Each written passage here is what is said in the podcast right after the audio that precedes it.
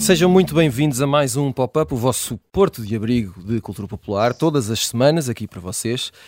Desta vez, Maria Ramos Silva, Bruno Vera Amaral e Pedro Buxerimentos apresentam-se em modo uh, nostálgico. Vamos aqui assumir todas as décadas que nos pesam nos ombros, já são algumas, e apresentamos neste episódio uma viagem aos anos 90 na Boa Dica.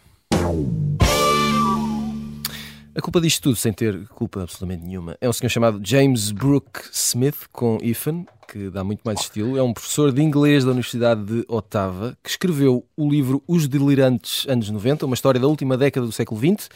Uh, o livro uh, é publicado em Portugal no próximo dia 10, pela Objetiva. Uh, confesso desde já que não li o livro, vi a capa, mas bastou a capa para me lembrar que ainda não tínhamos discutido aqui este tema tão importante, não sei se é fraturante, já vamos ver, e quis saber como é que esta rapaziada avalia estes anos, se, são, se, se foram mágicos ou não, e uma coisa que já parece muito distante. Ora, vamos começar uh, pelo Pedro Buxerimentos, que é um homem de boa memória e que nos anos 90 já desenvolvia várias atividades.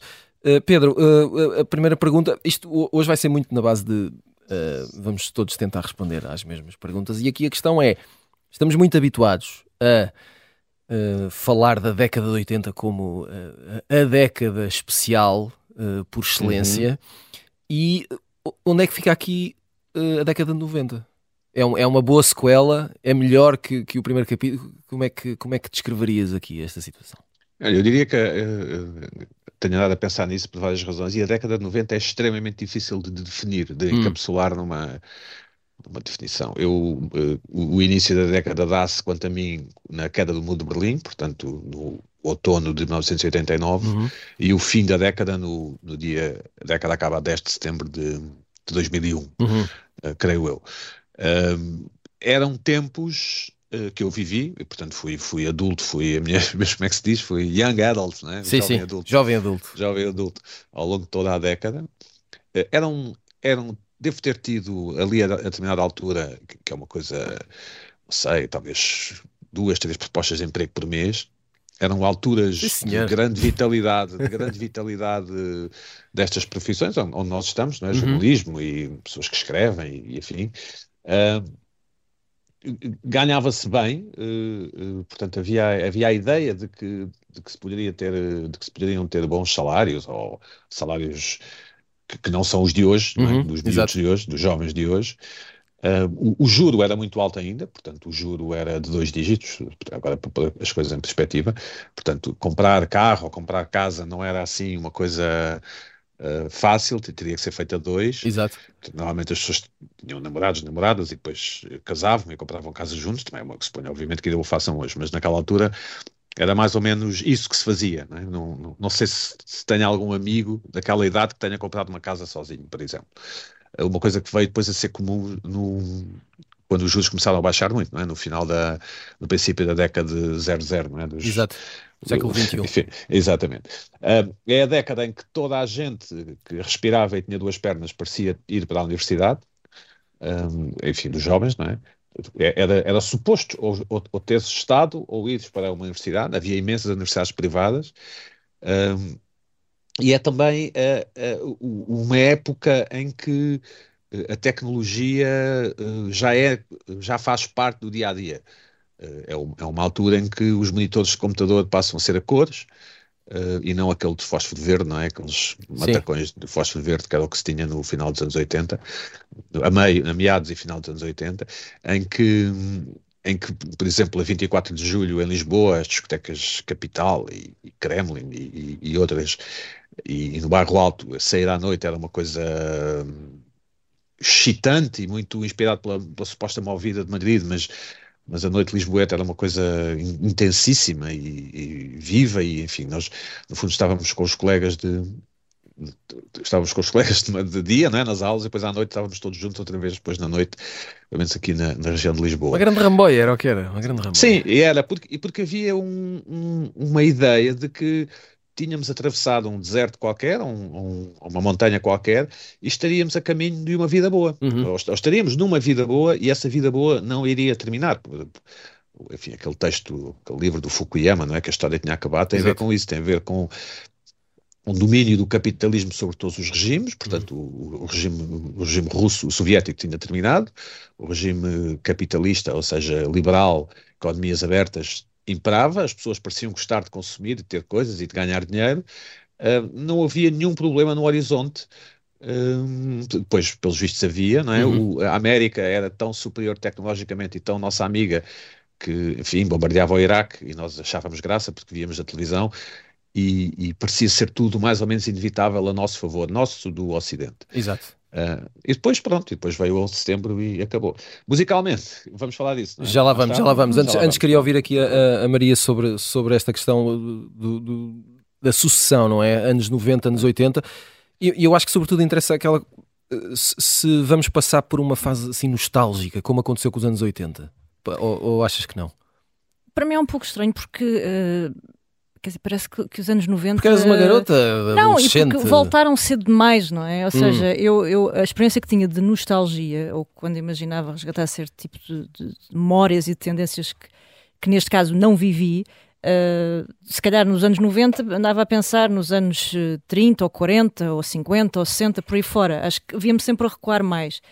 Uh, e o que é um facto, um facto é que nós hoje olhamos, seja para a moda, para uma série de tendências, um, são totalmente inspiradas, se não replicadas, quase ipsis verbis, dos uhum. anos 90, não é? Uhum. Uh, que não é assim uma década tão distante, apesar de tudo. Uh, mas que para nós, como o Pedro resumiu bem, é, eu acho que é absolutamente determinante, não é? Nós temos aqueles, aqueles anos ainda muito de rescaldo, saída da, da, da ditadura, e os anos 90 trazem, por fim, de facto, esse desafogo, uh, em especial no que diz respeito às condições materiais, daquilo uhum. que era, o que é que nós podíamos ter e não ter, não é? As pessoas sente-se que há dinheiro. Passou a há... ser possível mais. Sim, sonhar, imaginar uhum. que de facto uh, era possível comprar, era possível gastar, era possível ter uma vida minimamente próspera. Uh, tens os grandes eventos, os grandes concertos, tens a Expo, não é? Já uhum. quase mais no, no, final da década. Um, enfim, quer dizer, há uma dinâmica de, de crescimento e de progresso que, que, que, é inebriante, não é? E mesmo aqueles episódios mais uh, caricatos ou que nós seguimos com uma certa distância, como desde, quer dizer, uh, uma coisa mais negra como a Guerra do Golfo no, no, começo da década, até por exemplo uma feijoada na ponte, não é? Na inauguração da Vasco da Gama. Saudades. Tudo isso é, uh, se conjuga nesta tal cápsula que, que o Pedro também dizia bem, que é muito, enfim, tem, tem muitas coisas, não é? É, uhum. é, muito complexa, não é, não é talvez tão previsível como, como os anos 80, é mais difícil de nós apanharmos. Quando olhamos eh, para as tendências na música. É, é, não é tão fácil de fechar em clichês. É, verdade, sim, hum. eu penso que sim. Uhum.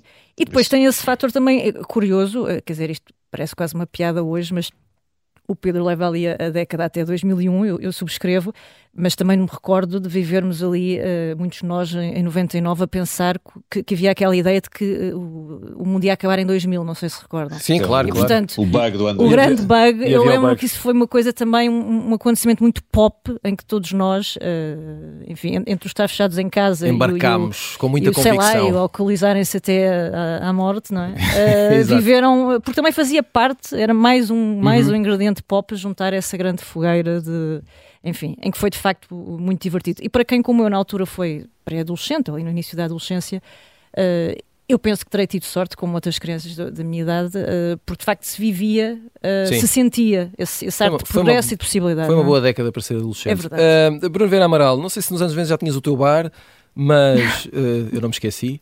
Um, ainda só como reflexão abrangente, esta questão de, de como é que olhas hoje para os anos 90? Como, uh, uh, se, se, consegues definir facilmente ou se também achas que é mais complexo do que parece? Bem, nós, uh, eu creio que estamos mais perto, e não só cronologicamente, dos anos 90 uh, do que dos anos 80. E, e, com isto eu quero dizer o quê? É-nos mais difícil um, fazer esse processo de nostalgização dos anos 90 do que foi fazer esse processo uhum. em relação aos anos 80. Eu lembro que em 1998 os Modern Talking fizeram o seu comeback. Eles tinham sido um grande sucesso Bom apontamento. No, nos anos 80 e em 1998 já estávamos nesse processo uh, porque os anos 80 pareciam muito distantes, ou tinham acontecido uma série de coisas uhum. que tinham empurrado uh, a música, a moda, o cinema dos anos 80 sim, para, para uma é, outra dimensão. É, já, já nos anos 90, os anos 80 pareciam distantes. Exatamente. Uhum. Ou seja, tu começaste a fazer esse processo em relação aos anos 80 muito rapidamente porque uh, abriu-se ali uma cratera no início dos anos 90, uh, até tecnológica, creio que depois podemos falar disso, o Pedro já... Sim, já sim, sim, já lá vamos.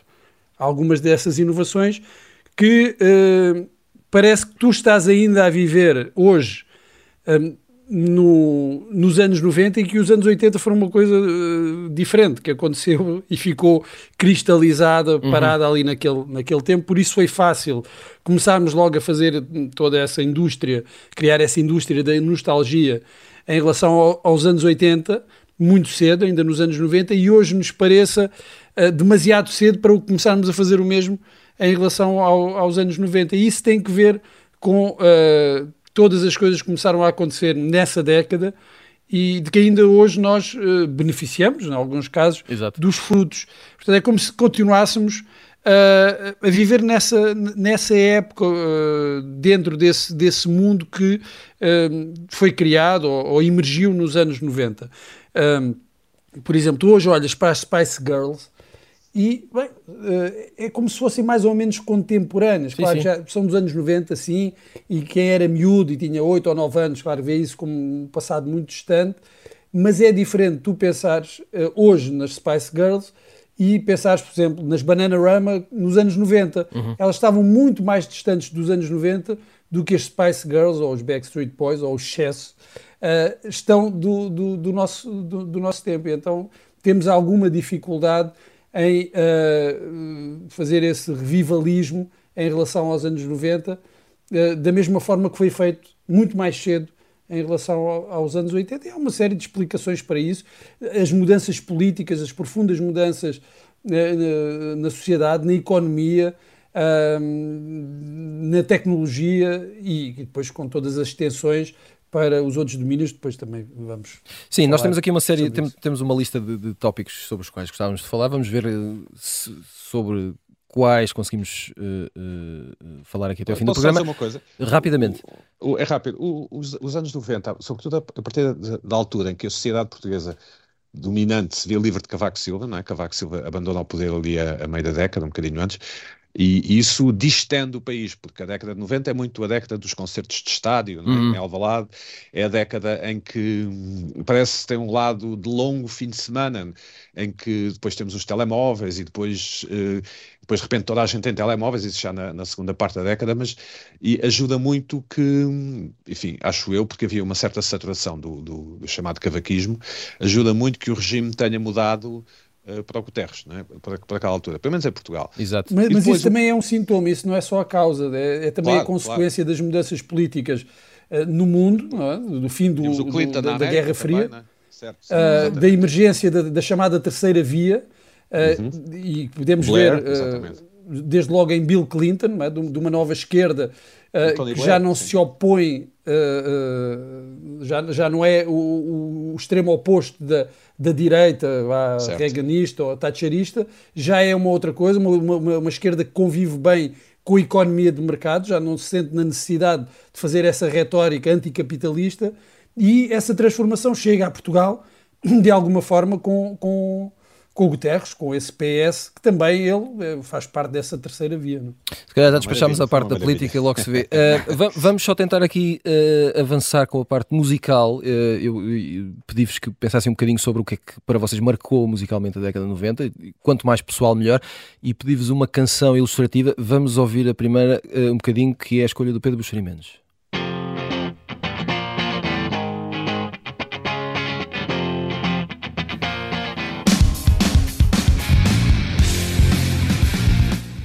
Uh, isto agora, enfim, eu calava-me. Assim uh, começaram os anos 90. Os anos 90 começaram quando se ouve esse riff. 1991, os Nirvana na MTV. É, é uh, Pedro ouvir isto com os seus sapatos de vela, não é? O, Pedro. Sim, o, o, rock pesado, não é? Isto, isto é, são os Nirvana, é o, é o, álbum Nevermind, é o single Smells Like Teen Spirit, é o segundo álbum dos Nirvana, uma banda ali de Seattle. Ali. Uh, e marcam uh, a ascensão do rock mais pesado ao mainstream, portanto o hard rock e o heavy metal deixam de ser eh, coisas do demónio e passam a ser coisas das pessoas normais. Ou então mantiveram-se uh, coisas do demónio e nós quisemos abraçar pronto, o demónio. E depois os Metallica, não sei o quê. Depois de repente toda a gente gostava dos Metallica e dos Guns N' Roses e, e, e, do, e do grunge, não é? Uhum. Não, mas espera aí, espera aí, espera aí, quem gostava de Metallica gostava Guns N' Roses.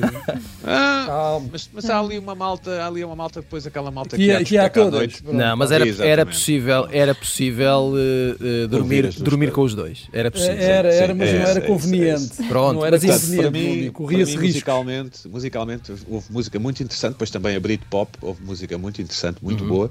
Eu escrevia sobre música e trabalhava em rádio, portanto tinha imensos discos dessa altura. Um, e, e havia pronto, Brian Adams também e o Everything Sim, I Do no início. Infelizmente, infelizmente. grande, grande Brian Adams. Uh, no, vamos, vamos, só ouvir, ainda temos tempo aqui para ouvir, a se estavam a achar que isto era pesado, a escolha da Maria Ramos Silva.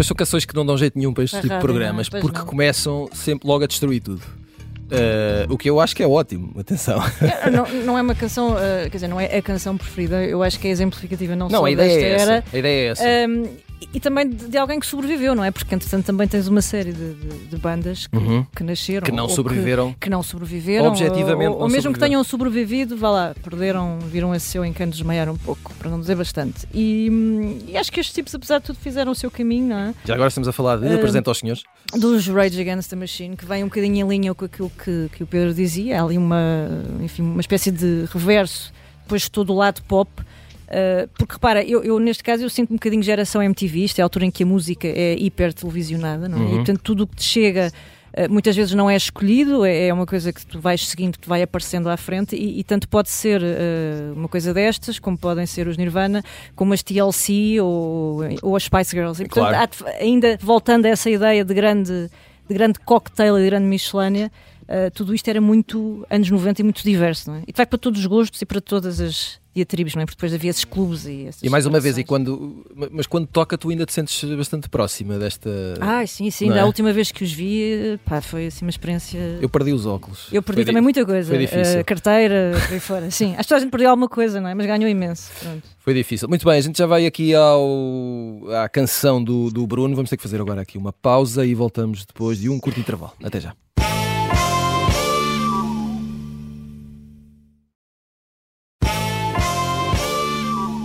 Bem-vindos de volta à segunda parte do pop-up desta semana, com Maria Ramos Silva, Bruno Vieira Amaral e Pedro Buxeri Mendes. Já vamos voltar aqui aos anos 90, que é o tema uh, desta semana. Vamos uh, só lançar as sugestões da semana. Vamos começar pelo Pedro Buxeri Mendes, que tem uma, uma... Eu quero ouvir mais sobre isto. Faça chuva, faça sol. Pedro, explica-nos.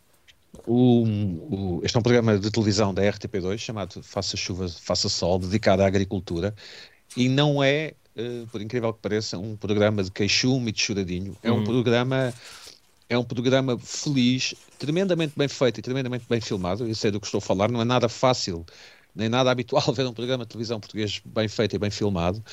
Um, e mostra, ah, desde há uns anos, eu, eu só tropecei no programa há pouco tempo, dá no Canal 2, nos horários estranhíssimos, como se faz sempre com os programas que se acha que não têm audiências, apesar de, obviamente, a RTP não lutar pelas audiências. Uh, mas está na internet, chama-se Faça Chuva, Faça Sol, está nas redes sociais, procurem. Uh, vi um, um, um, magnífico episódio uh, na semana passada sobre a transumância de, de populações que, ali na zona do Jerez que levam o gado a pastar através de um sistema estranhíssimo, que eu não suspeitei que houvesse em Portugal, e recomendo vivamente, é um programa excelente, os meus parabéns aos autores.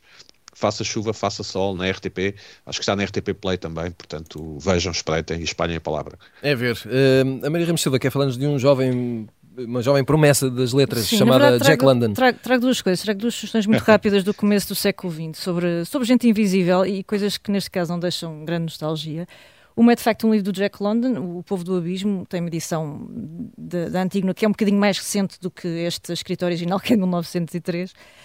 Um, e enfim, ele, ele, passou várias semanas no East End Lodrin, no começo do século passado, um, e enfim, para registrar o que é a vida e as condições de trabalho daquela gente, daquele operariado todo que se literalmente mata a trabalhar e tentar sobreviver ali com, com a conta de poucos selins E, e, nós às vezes depois vemos algumas notícias recentes e, e pensamos que na, na, agricultura, na construção e tudo mais, e aquilo que parece uma coisa muito distante, afinal eh, tem assim umas reminiscências um bocado uh, estranhas e desconcertantes. Depois, outra sugestão, curiosamente também na 2, uh, seguindo aqui os passos do Pedro, mas sobre um outro tema, o Diário de uma Criada, a história de Felicity Laverne, estreia hoje às 22h53, se não estou em erro. Uh, é também situado mais ou menos no mesmo período temporal, mas neste caso em França, no começo do século, quando havia um milhão de empregadas domésticas e, e este documentário segue, uh, vai recuperar ali uma série de testemunhos e depoimentos, imaginar o que é que foi uh, a vida enfim, as, as viagens, as, os desafios e os sonhos de, destas mulheres nesta altura. Portanto, se puderem, hoje para ver na RTP2 e quando, quando quiserem, quando apanharem na, na vossa box. Box. Um, Bruno Vera Amaral, tu queres falar-nos de um livro também, mas sobre a justiça selvagem em Hollywood. Explica lá isto melhor. Sim, é um livro que um, teve uma, o, o, autor, que é um crítico francês, de cinema, Yal Sadat, foi entrevistado aqui há umas semanas pelo Vasco Câmara para o suplemento do público, para o Y.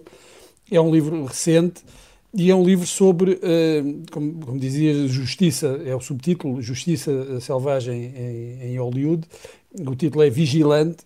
Os vigilantes, claro, são os justiceiros e ele, ele procura fazer uma análise uh, do cinema americano, indo aos westerns, eh, dos anos 30, depois passando por outros dos anos 50 e mesmo 60, até filmes como o Dirty Harry e o Justiceiro da Noite, com Charles Bronson, uh, e inseri-los nessa tradição um, eh, que é também uma, não é só uma tradição cinematográfica, é uma, é uma tradição da, da sociedade norte-americana, dos conceitos uh, de, de justiça e de vingança, de individualismo e de ordem, de como é que isso se reflete, como todas essas questões que fazem parte, eh, estão na gênese da, da América, fazem parte de uma tradição também cinematográfica e quase filosófica. Uh, e é um livro uh, que eu gostaria de ver traduzido, esta é a edição original francesa, gostaria de ver traduzido em, em, em Portugal, porque, uh, falando do cinema americano, que é aquele também que nós consumimos mais, acabamos por estar familiarizados com, com os filmes e com a reflexão que, que aqui se faz, porque apesar de ser de um crítico francês, é um filme sobre a América, sobre o cinema americano e sobre uma determinada tendência dentro do cinema americano que eu acho muito, muito interessante. Muito bem, vamos regressar aos anos 90 e vamos uh, só ver aqui se o nosso DJ está pronto, está prontíssimo, porque um, eu pedi-vos uma canção que pudesse ilustrar mais ou menos o vosso sentimento em relação à música dos anos 90 e esta é a escolha do Bruno Vera Amaral.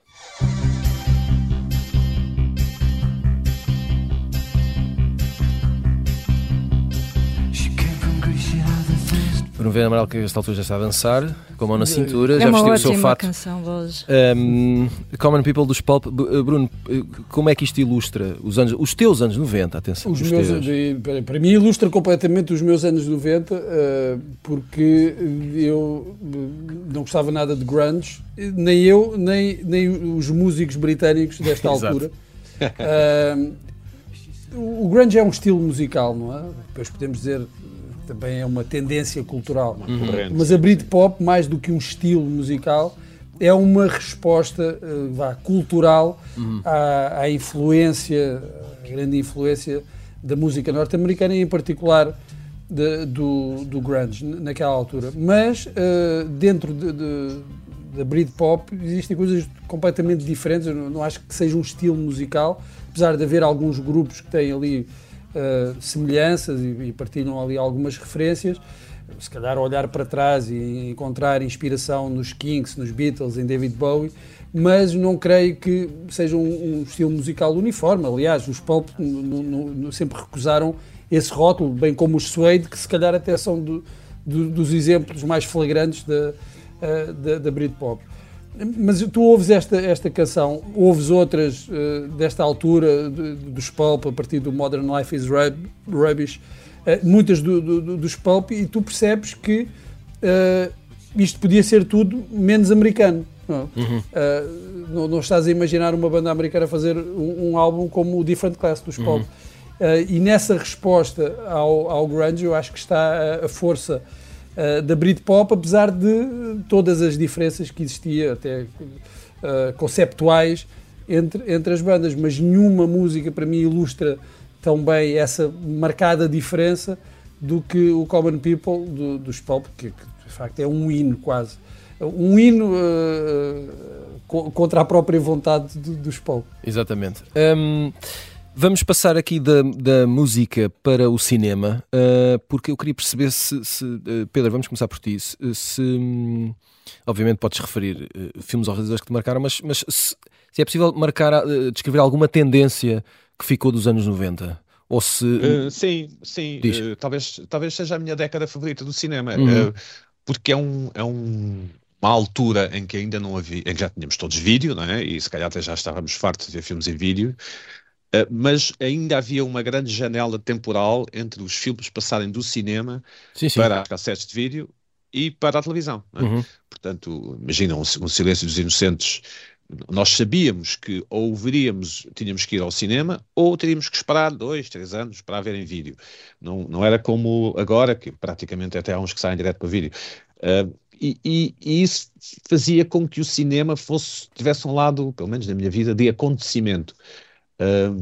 Certos filmes tínhamos, tínhamos mesmo de ir ver, e os filmes eram muito diferentes entre si. Isso, ou seja, é válido para o Shawshank Redemption, é válido para a lista de Schindler, para o Seven, para os filmes do Tarantino, para o Trainspotting e depois no fim da década para o Matrix. Uh, portanto, é uma, é uma década, uh, pelo menos para mim, de muito cinema visto com, com muita vontade, com muita uhum. vontade de ver o cinema. Se calhar também a própria idade, admito que sim. Uh, e ainda de clube e, de vídeo, não é? Porque ainda se vai ao clube de vídeo, pelo menos ali no começo. Nos anos 90, mas, claro que sim, claro que sim. Pois. Sim, mas não podias ver o. Ou seja, não, não, é, era. No, no, no, ou vês o Matrix no cinema ou terias que esperar bastante tempo uhum. Sim, sim, sim. Havia uma vida que era, que era exclusiva das salas Isso, de cinema, não é? Uma janela temporal, uma window. Mas era o mais próximo de estares em direto. Mas a cultura do, do, do, clube de vídeo era ótima. Eh, eu, e, eu vivi e é também a década dos filmes, e é também a década dos filmes da Disney, não é? Dos filmes de animação da Disney, que a Disney Sim, sim, sim. O, Temos o, Rei Leão, o Rei Leão é de que, 93, 94, algo assim. Sim, e, sim. E, e pronto. Isso, isso também, uh, uh, mesmo que não víssemos os filmes, assistíamos a todo o marketing em volta, tinham sempre novos filmes, os uhum. Aladinos da vida e, e, enfim. Foi uma década do, do, do, meu cinema favorito, sem dúvida nenhuma. Uh, Maria Ramos Silva, o, te, o, teu, o teu cinema dos anos 90, como é que o descreverias? Um, eu não sei se tenho uma relação muito presente, ou seja, eu acho que a minha relação com o cinema dos anos 90 é, é, é menos uh, naquela altura e passa-se mais a posteriori, ou seja, há ali uma redescoberta de, de alguns daqueles filmes. Uh, epá, não só porque provavelmente andaria entretida com outras coisas, como, uh, enfim, será um cinema mais, mais juvenil, se quiseres. Portanto, há ali uma série de coisas que a lista de Schindler e por aí fora que terão sido vistas mais tarde, presumo eu. Uh, mas tem de facto esse, mais uma vez, essa diversidade toda, não é? Tu tanto tens as comédias românticas como depois os filmes de ação e, e, depois estes grandes blockbusters, não é? Que vem inaugurar um bocadinho também essa, essa era da blockbuster e também a transição na forma como depois podes alugar a própria transição dentro do videoclube, não é? E, de, de, enfim, essa e uma coisa fantástica que havia nos videoclubes a partir de certa altura, de, na segunda metade, sobretudo, na primeira talvez ainda, não, na primeira ainda, ainda existia, que era alugar jogos de vídeo nos clubes de vídeo. Exatamente, sim. E não sei, se, é. vocês, não sei se algum de vocês, não sei se algum de vocês teve, teve uma Mega Drive. Sim, até porque eu, agora que falas nisso, de facto, eh, terei passado mais tempo frente Desculpa lá, a um ecrã a, eh, a, jogar computador e a jogar esses jogos de vídeo do que propriamente na televisão. Eu penso que terá sido. E portanto iria lá mais para esse. Era uma guerra não. doméstica tramada. Um, Bruno. Foi a década da televisão privada em Portugal, não é? Uhum. desde 92. Exatamente. Bruno, o, o, o cinema. O, cinema nos anos 90 para ti, bom, o Paul Verhoeven tem, o, o, o, desafio total e o instinto fantal são dos anos 90, pelo menos. Claro, e são as melhores coisas, juntamente com os Soldados do Universo. Tem ali os Showgirls, que Ai, até hoje continua a ser Starship Troopers, não era? Exato. Mas o Paul Verhoeven, pronto, eu até, até vou pôr fora aqui de, desta, destas contas. Eu creio que os anos 90 uh, no cinema marcam, uh, vou inventar aqui uma palavra, a mainstreamização do cinema independente. Uhum. Ou seja, Exato, as margens, aquilo que era o cinema das margens, veio para o centro e, como acontece eh, normalmente nesses casos, há um novo fogo no centro que parece mais radical, é? e ao mesmo tempo uh, há um limar de arestas no cinema dito independente uhum. e que, ao normalizar-se, ao tornar-se uma marca, e para isso contribuiu muito a Miramax, uh, por definição tornou-se menos marginal. O nosso amigo Harvey Weinstein, não é? Exatamente. Uh, e tivemos quer dizer, Quentin Tarantino, o Paul Thomas Anderson, o David Fincher, uh, são autores dentro do sistema, ou seja, autores, mas com meios uhum. que o cinema independente de, de, antigamente não tinha para concretizarem as suas, uh, as, su as suas visões. Tiveste a consagração, ou até se calhar ali uma certa calcificação de alguns autores como Martin Scorsese, uh, que tinha sido muito mais radical nos anos 70, ou mesmo a consagração do, do, do Spielberg como autor de cinema sério, e depois também tiveste na Europa um pouco essa tendência uh, do, do, cinema independente, uh, mas que consegue chegar ao, ao público mainstream. Não é? estou a pensar no, no, no, Lars von Trier, naquela história do Dogma 95, do Thomas Winterberg, mas uhum. também do Pedro Almodóvar, que é já um Almodóvar mais maduro, Uh, e mais maduro, com isto quer dizer também mais conservador. Exato.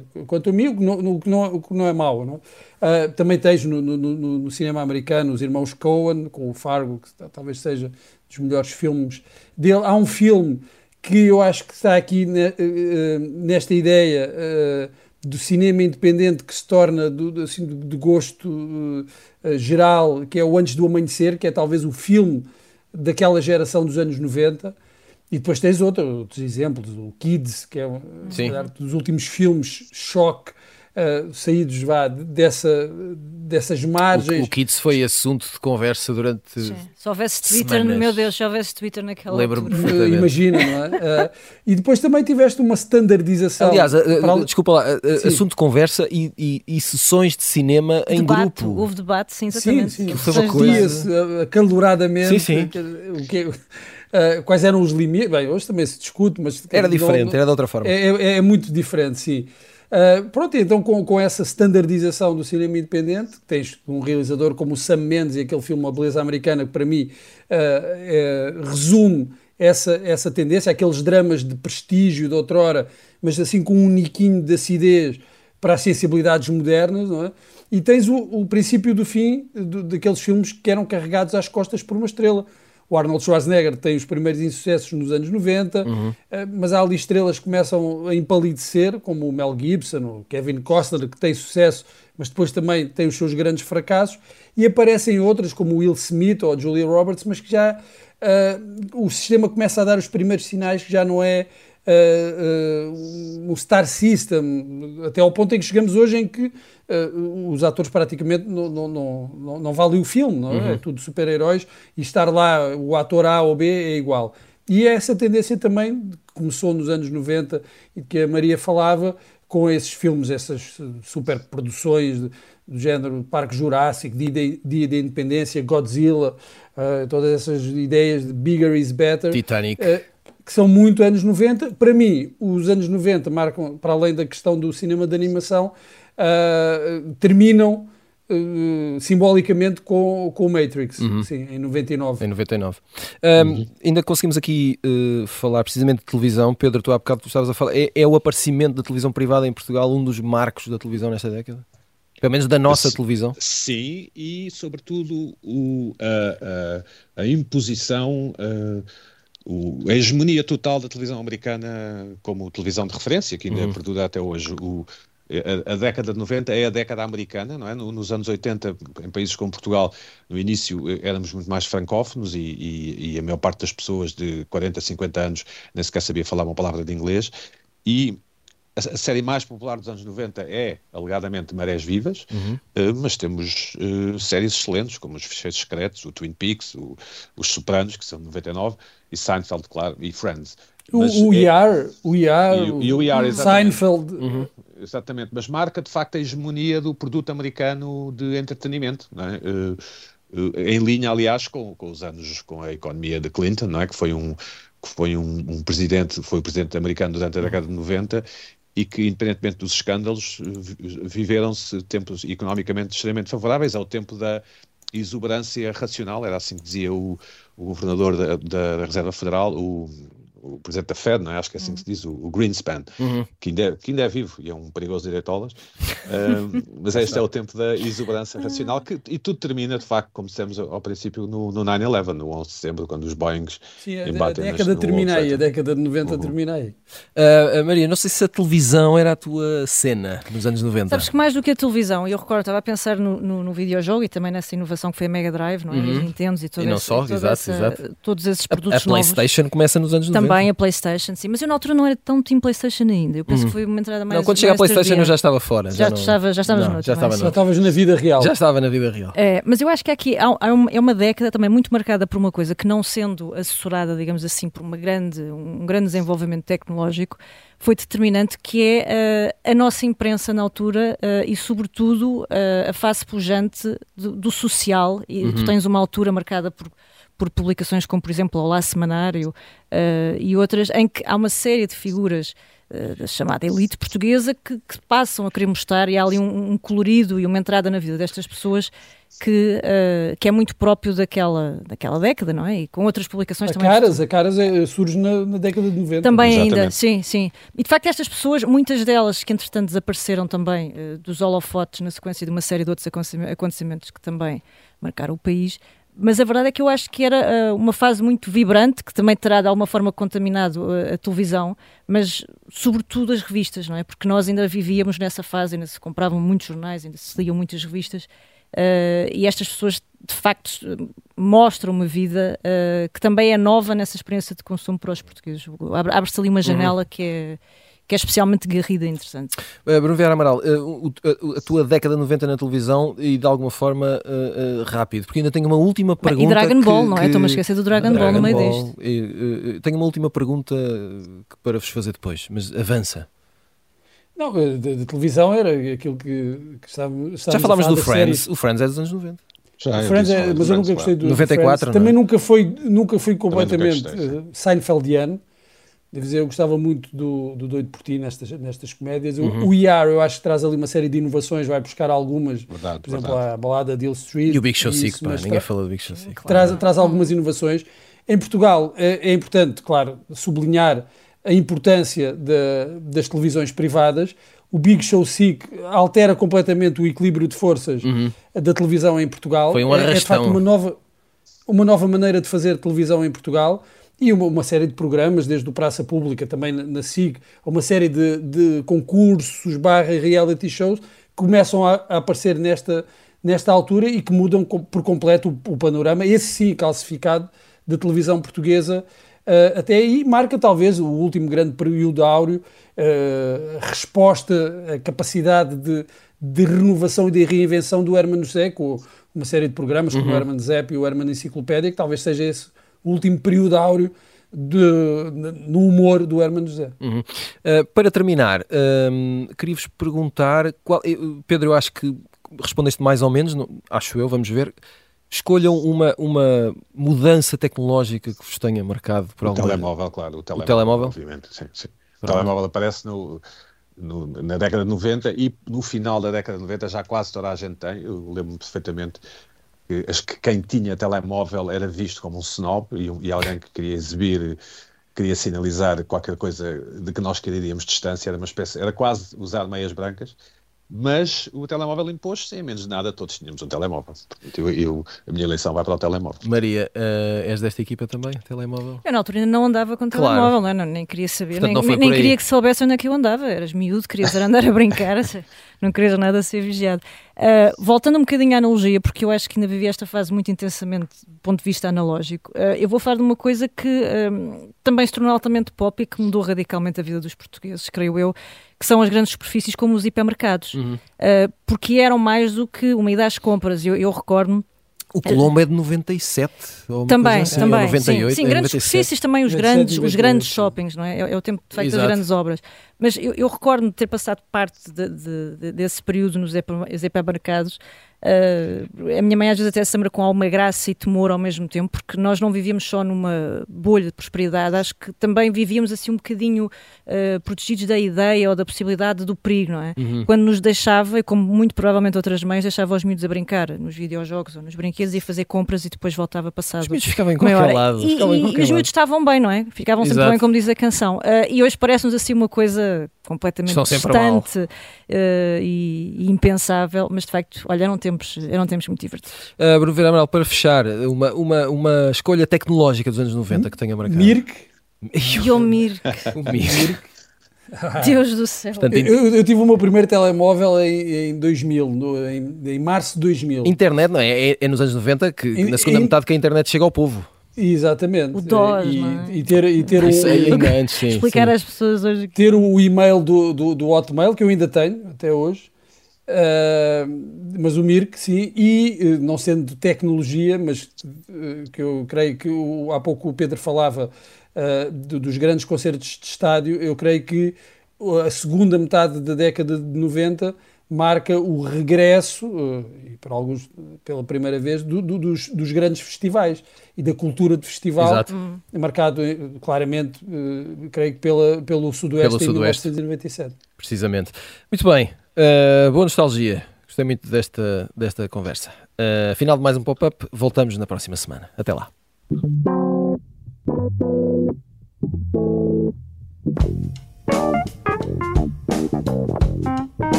you.